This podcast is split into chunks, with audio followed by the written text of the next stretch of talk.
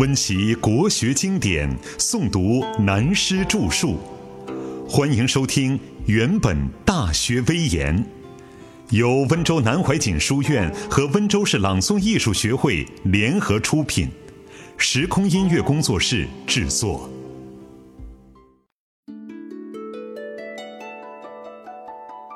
勤于治学的康熙，康熙只有十三岁。就由他的祖母扶持即位，但清廷的局势还在内忧外患、岌岌可危之中。从他逐渐成长以后，内去权臣鳌拜，外平台湾及三藩之乱，安抚蒙藏，绥靖全国，先后做了六十一年的创业皇帝，实在真不容易。而且他对学识修养也特别勤学。如对天文、数学等外来学识也特别注意，对于中国传统的儒家和理学也很用心，尤其对宋儒程朱的大学、中庸所说的修养也很有心得。如果从帝王的统治学术来讲，他是真的高明。现在只从文治的角度约略来讲，例如，康熙九年。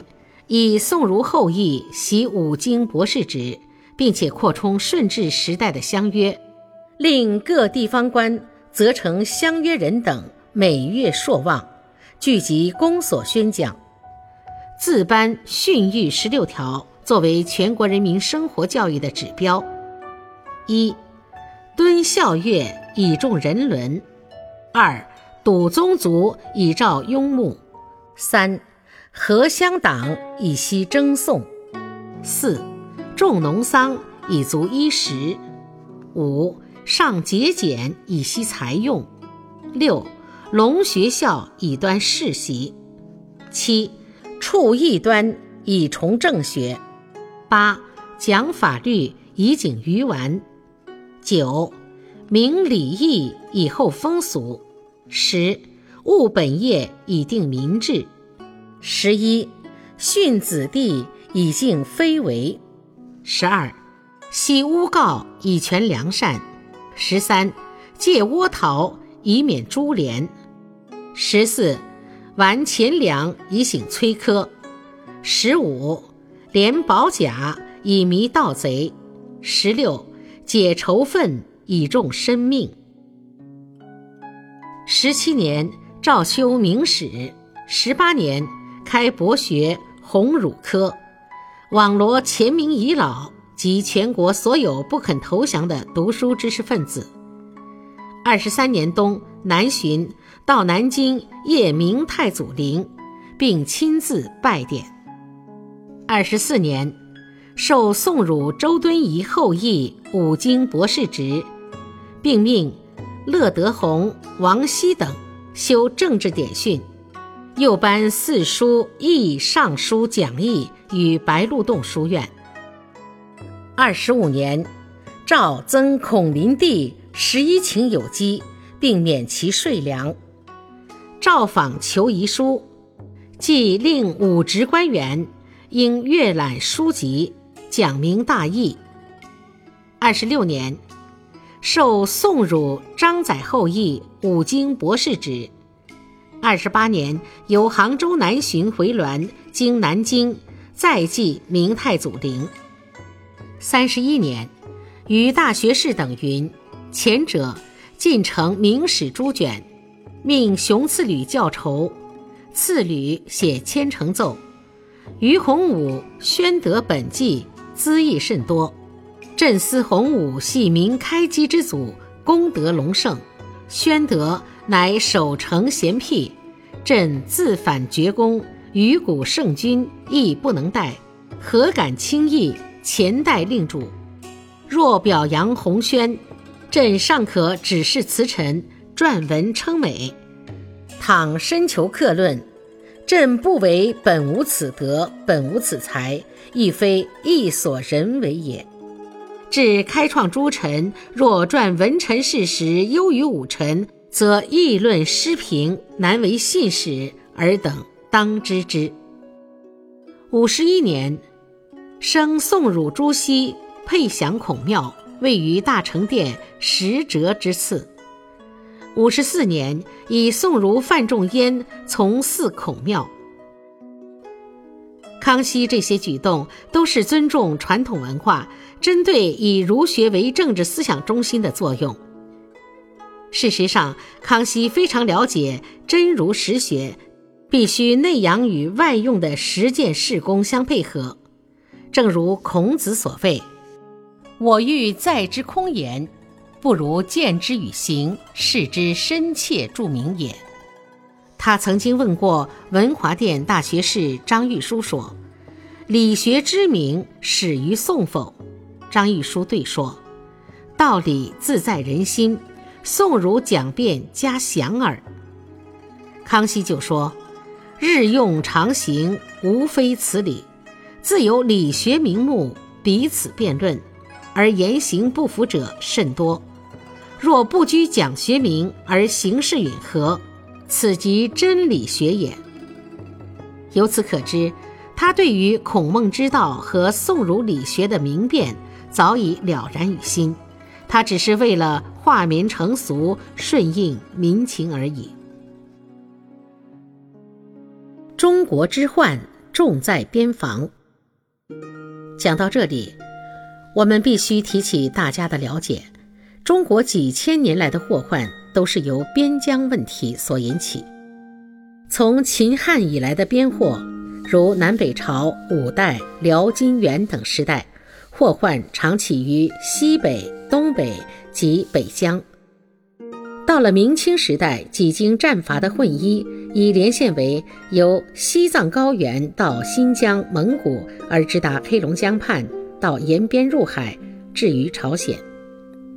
自清朝中叶以后，海运开放，新来的边患便由西南到东北，幅员万里的海疆。但如本世纪三十年代初日本的侵华战祸，他们仍然是利用满蒙做起点。过去如此，将来未必不然。所以有志谋国的人不能不先须留意中国的边疆政治问题。中国古人的成语所说“天塌西北，地陷东南”，实在很值得深思也。我们在前面大约讲到清初康熙对统一大清江山的内政和中国传统儒家文化的关系，但在满蒙之间还是各怀二心，并非一致，而且蒙藏又是宗教一家，情有别钟，应付起来并不容易。可是由努尔哈赤到皇太极，早已心中有数，知道安抚蒙藏的最高战略就是佛教。而且是佛教里冲突的喇嘛密教。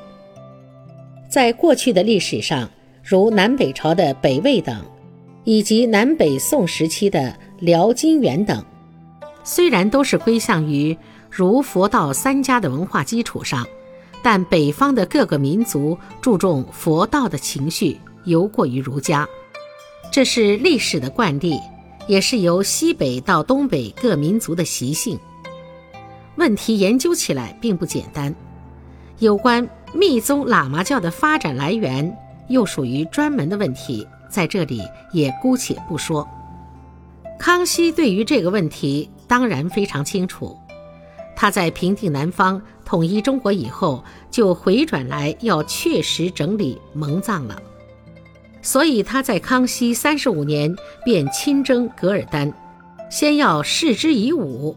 以后使用尊重喇嘛教来作为长治久安的政策，因此他在多伦召集蒙古各族王公会盟，便对明朝永乐时期宗喀巴所创黄教一系在蒙古的张家二世阿旺洛桑却丹封为国师之尊，使张家和在前藏的达赖、在后藏的班禅等为安抚边疆、协调蒙藏各族等的矛盾工作。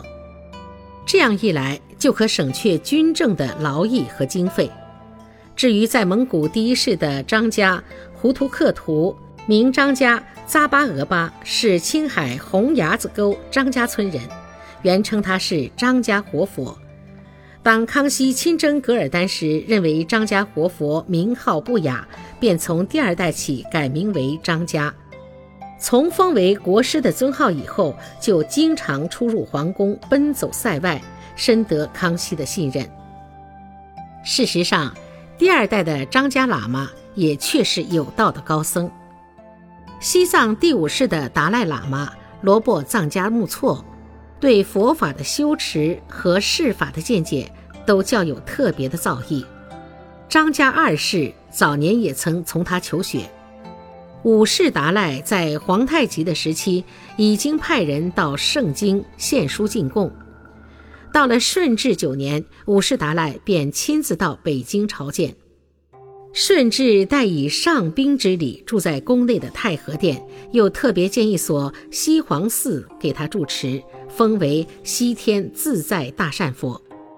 到了康熙三十四年，达赖左右的权臣第八曾秘密和噶尔丹等勾结，假借达赖名义遣使向清廷奏请撤回西藏、青海等处所置戍兵。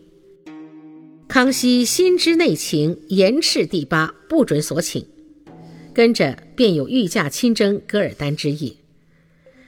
第五世达赖身故以后，第八把持前藏，造成转世的第六代达赖有真假双胞案，也就是西藏历代流传第六代达赖文学名著情歌故事的一代。闹到康熙四十九年，在经议政大臣等会议，认为拉藏及班禅呼图克图与西藏诸寺喇嘛等合同管理西藏事务一案。金京侍郎贺寿奏请波克塔胡毕尔汗前因年幼，奉旨侍数年后受封。今既熟谙经典，为青海诸众所重，应如所请，给以册印，封为第六世达赖喇嘛。从此以后，历代的达赖喇嘛几乎都有故事，直到乾隆五十七年。发给金瓶抽签，才定下了以人定胜天的解决办法。至于这个乾隆时代所颁发的金瓶，到现在还照旧应用。据注释《清鉴集览》所载史料如下：乾隆五十七年十一月，定忽必尔汗四序撤迁令，库尔喀济平，帝欲乘用兵于威，以革藏中积弊。故留兵戍藏，使驻藏大臣之权与达赖班禅相列，以控制之。先是宗喀巴唱黄教，进娶妻，畅言教王乃世世转生，不必肉身世袭。其大弟子有二，一曰达赖喇嘛，一曰班禅喇嘛，并居拉萨。四宗喀巴法为黄教徒宗主。宗喀巴圆寂之时，遗嘱达赖班禅世世，忽必那汗转身，演大圣教以济度众生。忽必那汗者，华严化身也。达赖一世曰：“敦根诸巴，故吐蕃王室之意，视为藏王，自是黄教徒之事议长。”传至第五世曰：“罗布藏家木错，吉族。”有第八专国事，缩准格尔使入寇，藏中大乱。后第八为拉藏汗所诛，而藏中所立之第六世达赖喇嘛，诸蒙古不复敬信，而别封礼堂之格尔藏嘉木措为真达赖，与藏中所立互相是非。盖宗喀巴有一花五叶之称，故自六世以后。登座者无复贞观密地，只凭垂众神指示。垂众者由内地巫师也。第九西其壁，欲革之而未有会也。这是特创撤迁法，颁金奔八平一，共与西藏大昭寺。欲有忽必那汗出世，互报差异者，纳千平中。诵经降神，大臣会同达赖班禅与宗喀巴前撤之，而各扎萨克所奉胡图胡克其庇护勒汗将出世，亦报名理藩院，与驻京之张家胡图克图撤之，平共雍和宫。蒙藏两地从元明以来，都是坚信藏传的喇嘛教为无上秘法，对于内地的佛教各宗，除禅宗以外，都轻视排斥。康熙既能善于处置蒙藏两地的胡图克图，各有差别待遇的办法。以他的日常作风来说，绝不肯强不知以为知。他当然对佛学也需要进一步深入的了解，平常只是绝口不谈而已。他最喜欢亲自题赐各佛寺的匾额，尤其在他的一生中，曾经三上五台山。实为以往帝王少见的举动。第一次在康熙二十二年，也正是他三十五岁的年代，平定台湾及三藩之乱以后，就上五台山住了一个月左右。因此，后世的人们就拿他做文章，说他是去亲见出家的父亲顺治皇帝。第二次康熙二十七年正月，是平噶尔丹以后的第二年，又上五台山。第三次在康熙四十一年春正月，再去五台山住了十多天。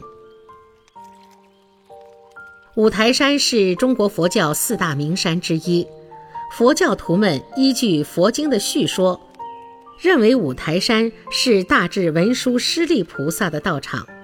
四川峨眉山是大行普贤菩萨的道场，浙江普陀山是大悲观世音菩萨的道场，安徽九华山是大愿地藏菩萨的道场，文殊师利又是蒙藏两地喇嘛密教最为尊崇的宗族。五台山上的佛寺，过去以密宗的喇嘛庙为主，只有少数如内地的禅寺。康熙的钟情五台，与其说他是去见出家了的父皇，吴宁说他是借机诚心敬律，亲自体认内圣外望之道。治内地需用儒家，治满蒙藏地需用佛教吧。不过，这是说明康熙时代的外事儒学内用佛老作用的要点而已。